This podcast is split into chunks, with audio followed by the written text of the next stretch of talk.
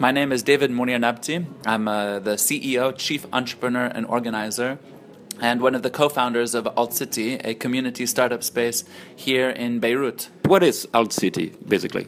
Alt City, we call it a community collaboration space and a startup support space. So we do work to provide some of the, the technical supports, uh, you know, training, uh, access to facilities, so a good place to work, an office, and internet, and stuff like that. Um, uh, legal supports, we help give guidance to startups um, to help them go through the process of legally registering and figuring out the you know the, the company format uh, uh, for their business and financial, set up accounting systems, all of that.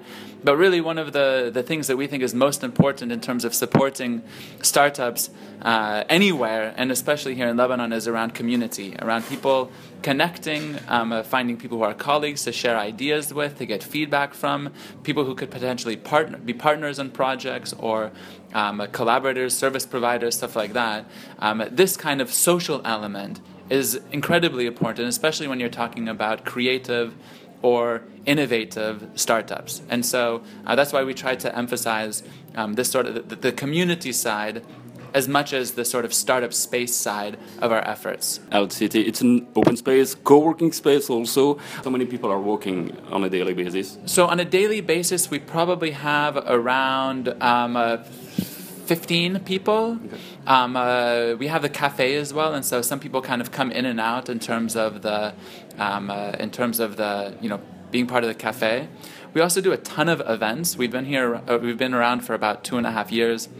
We've had well over 600, probably almost 700 events um, here, ranging from small meetings, discussions, workshops, up to um, big conferences um, around design or media or fashion, uh, etc.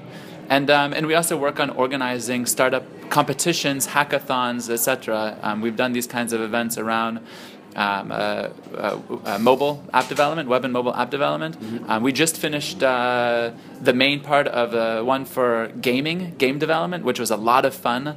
There were uh, 22 teams that started, but uh, at the end there were eight games that we were actually playing at the award ceremony, just about three months after the competition started. So that was really exciting.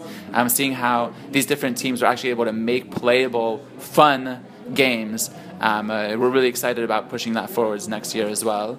And then, of course, uh, right now we're excited about launching this uh, new media startup program with um, CFI and uh, uh SKeyes and uh, the whole 4M uh, movement participants and Institut Français, etc.